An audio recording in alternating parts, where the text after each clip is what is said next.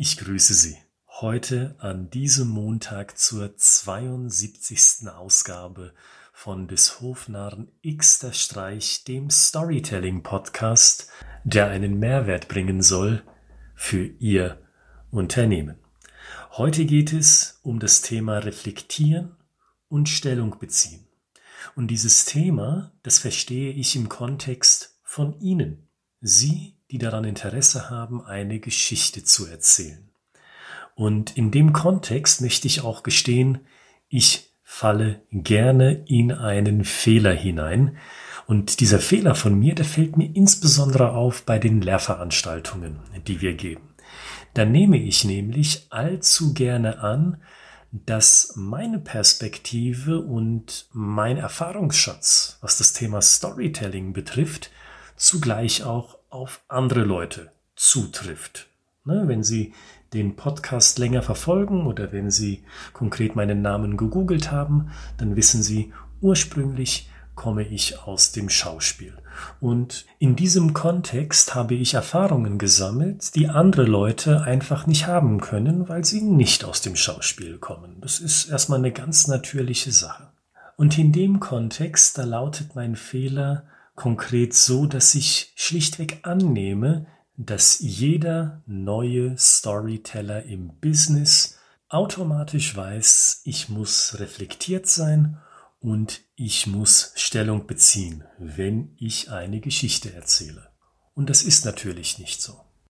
Und demzufolge möchte ich heute über genau diese beiden Themen kombiniert sprechen. Seien Sie also reflektiert und beziehen Sie eine Stellung, wenn Sie eine Story erzählen, egal über welchen Kommunikationskanal Sie kommunizieren möchten und egal in welcher Abteilung bei sich im Unternehmen.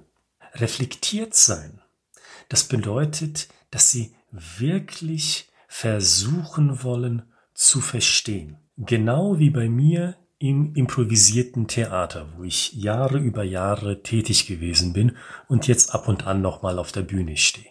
Da habe ich und meine Kollegen aus dem Ensemble immer als erstes versucht zu verstehen. Wir haben ja kein Skript.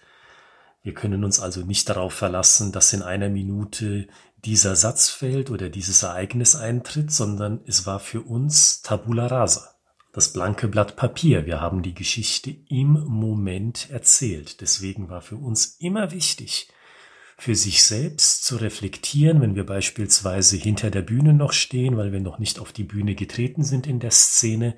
Was sehe ich denn hier? Was spielen da meine Kollegen?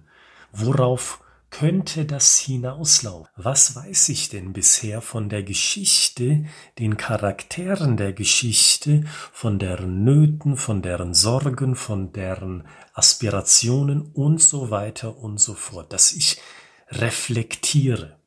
Und genau denselben Skill, den brauchen Sie ja auch im Business. Wenn Sie im Vertrieb sind, im Marketing, im Investor Relations, wo immer sie auch sind, sie brauchen diese Reflexionsfähigkeit, dass sie wirklich verstehen wollen, was passiert denn gerade auf dem Markt? Was passiert denn gerade bei dem Kunden? Was geht denn gerade im Kopf des Entscheiders um, der oder die mir gerade gegenüber sitzt? Auch auf emotionaler Ebene. Dass sie diese Grundneugier haben, wie ein Schauspieler.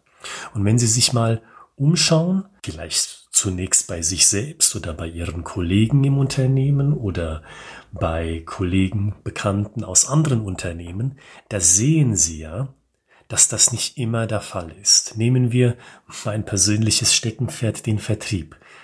Wenn Sie Einblicke in den Vertrieb haben, wenn Sie vielleicht da selber arbeiten, wie häufig sind Ihnen da Personen begegnet, die Dienst nach Vorschrift machen. Die fahren einfach zum Kunden, einer nach dem anderen, die sind vielleicht angekotzt, salopp gesagt, von ihrer Arbeit, machen 0815 Modus und sind einfach nur daran interessiert, das Nötigste zu machen. Da ist nicht mehr diese Neugier da. Ich will wirklich verstehen, ich reflektiere hier die Situation, den potenziellen Neukunden, sein Unternehmen, die Veränderungen im Unternehmen, die man potenziell in der Presse lesen konnte oder die Sie im Gespräch erfahren haben und so weiter.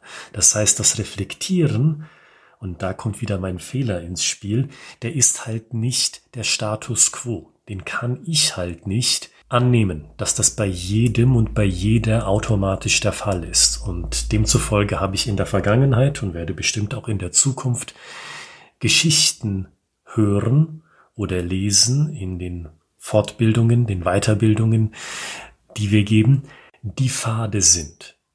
Weil diese Geschichten salopp gesagt, kein Lebensblut in sich haben. Die sind nicht geboren aus einer reflektierten Haltung, sondern die sind aus dem Moment geboren, diesmal aber negativ behaftet, dieser Ausdruck. Da hat man sich mal ganz kurz Gedanken gemacht und dann klatscht man so eine Geschichte hin. Seien Sie nicht so, seien Sie reflektiert, versuchen Sie zu verstehen, haben Sie diese kindliche Neugier, die jeden Künstler auszeichnet. Das brauchen Sie, wenn Sie von sich sagen, Mensch, ich will das auch mal probieren mit den Geschichten, weil ich weiß, ich bin da vielleicht ein bisschen steif drin oder vielleicht sogar das Gegenteil, ich bin da sogar prädestiniert für, weil ich habe da auch so eine Ader an mir entdeckt. Dann fokussieren Sie sich darauf, seien Sie reflektiert. Und dann auch das Zweite, beziehen Sie Stellung, weil reflektieren, verstehen, was da gerade vor sich geht, das ist ja erstmal neutral. Das geht mir genauso, wenn ich auf der Bühne stehe, beziehungsweise noch backstage oder am Bühnenrand an der Seite und mir überlege, Mensch, Olli, wie gehst du jetzt in diesem improvisierten Theaterstück rein in die Szene? Wie positionierst du dich denn als Charakter in dieser Geschichte für die nächsten zwei Stunden? Dann reicht es nicht nur, reflektiert zu sein, dass ich mir überlege, boah, was ist denn hier alles los? Und wo könnte die Geschichte denn hin? Nee, ein Charakter, der bezieht Stellung. Ein Charakter, der hat Ecke und Kante.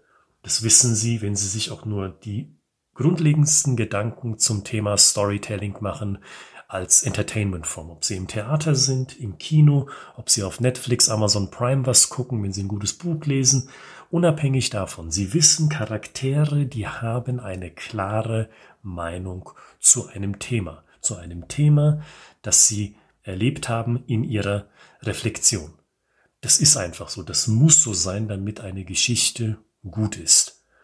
Und jetzt überlegen Sie sich nochmal, was in Ihrem beruflichen Umfeld oder vielleicht auch in Ihrem Privatleben, in Ihrem Bekanntenkreis in diesem Kontext so los ist. Wie viele Personen kennen Sie, die klare Kante zeigen? Und damit meine ich nicht diese Dauernörgler, wenn Sie auf LinkedIn unterwegs sind, auf Xing, auf Facebook, in den sozialen, auf Twitter, ganz besonderes Beispiel für mich, wie viele Dauernörgler haben Sie dort, die sich tummeln?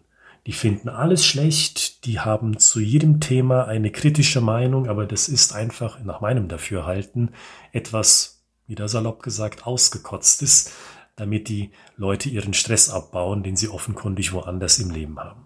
So sehe ich das zumindestens. Und das meine ich nicht. Ich meine nicht diese Dauernörgler, die alles besser wissen, aber sich nur trauen, das zu sagen, weil sie wissen, sie haben so ein Stück weit Distanz durch die sozialen Medien. Im persönlichen Leben sind die ganz anders. Sowas meine ich nicht. Sondern Stellung beziehen bedeutet, ich habe eine klare Meinung, aber ich wirke nicht wie so ein pessimistischer, frustrierter Mensch. Ich habe einfach eine Meinung. Die kann negativ sein, die kann aber auch positiv sein. Ja, sie, und sie, sie ist vor allen Dingen reflektiert. Das ist der wichtigste Punkt, der ja wieder andockt an das erste Thema des heutigen Podcasts. Es ist reflektiert und somit ein Stück weit ausgeglichen.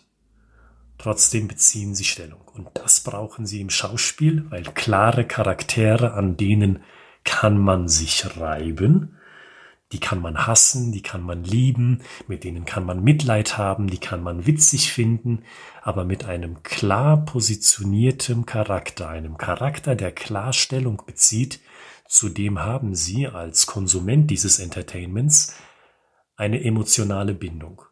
Und genau dasselbe empfehle ich Ihnen auch für Ihre Storytelling-Strategie, für Ihre Abteilung, für Ihr Unternehmen. Haben Sie eine konkrete Meinung zu Ihrem Produkt, zu den Konkurrenzprodukten, zu der Kultur Ihres Unternehmens, wenn Sie in der Personalabteilung engagiert sind, zu der Entwicklung des Marktes, wenn Sie im Bereich Investor Relations unterwegs sind bei sich im Unternehmen, haben Sie eine klare Meinung, beziehen Sie eine konkrete Stellung. Dann werden die Geschichten interessant. Dann schöpft auch ein potenzieller Neukunde, ein Mitarbeiter, Ihr Vorgesetzter Ihre Meinung hoch, weil sich diese Person dann denkt, okay, da ist jemand, der hat sich reflektiert Gedanken gemacht zu dem Thema, hat daraus eine klare Meinung abgeleitet, mit der Person mache ich weiter. Überlegen Sie mal als Kontrastprogramm, wie viele Präsentationen aus dem Startup-Bereich beispielsweise Sie kennen oder wenn Sie sich mal Präsentationen angucken, die bei Messen gehalten werden, die also die Präsentationen, die überall und nirgendwo zu sein scheinen.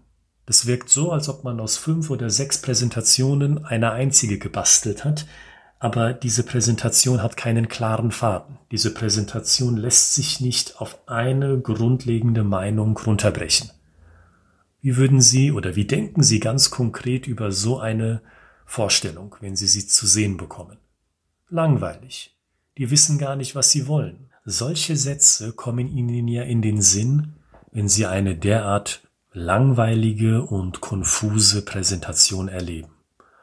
Demzufolge, abschließend gesagt, beziehen Sie Stellung als zweiten Schritt, nachdem Sie reflektiert haben, nachdem Sie zu glauben, verstanden zu haben, wie XYZ konkret aussieht in der Realität, kommen Sie für sich zu einer klaren Erkenntnis und kommunizieren Sie diese Erkenntnis klar in einer eindeutigen Positionierung. Dann haben Sie für das Thema Story eine Spannung drin, daran kann man sich reiben. Vielleicht lädt diese Meinung auch zu Diskussion ein. Ich weiß, in der heutigen Zeit ist das Thema Diskussion ja schon fast ein Tabu. Ja, wenn schon zwei Leute eine verschiedene Meinung haben, dann ist das ja schon fast eine Todsünde. Aber ich bin davon überzeugt, dass man durch Diskussion weiterkommt. Auch im Vertrieb, auch im Verkauf, auch im Personalwesen, auch im Management von Investoren, auch wenn sie daran interessiert sind, von Geschäftspartnern unterstützt zu werden bei einer neuen Geschäftsidee. Eine Diskussion der klaren Meinung begründet ist, kommt voran. Insbesondere wenn diese klare Meinung reflektiert ist, so dass die gegenüberliegende Seite merkt, sie haben sich vernünftige Gedanken gemacht und sie sind nicht einfach nur ein Meckerer. Das sind die beiden Themen, die ich Ihnen ganz, ganz dringend ans Herz legen möchte. Und vielleicht gerade für Sie, die sagen, wissen Sie, Herr Gritzmann, ich habe das Thema Storytelling schon ausprobiert, aber die Geschichten, die zünden nicht.